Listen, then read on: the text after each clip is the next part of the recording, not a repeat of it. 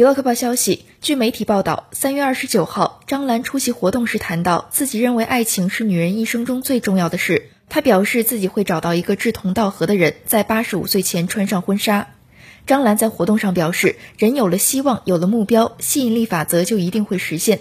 我觉得爸爸妈妈把我们带到这么精彩的世界，是让我们享受这个世界的美好。对于女生来说，最美好的一件事情就是爱情。这个这么美好的事情还没有实现，我一定要实现。还笑说自己不喜欢小鲜肉。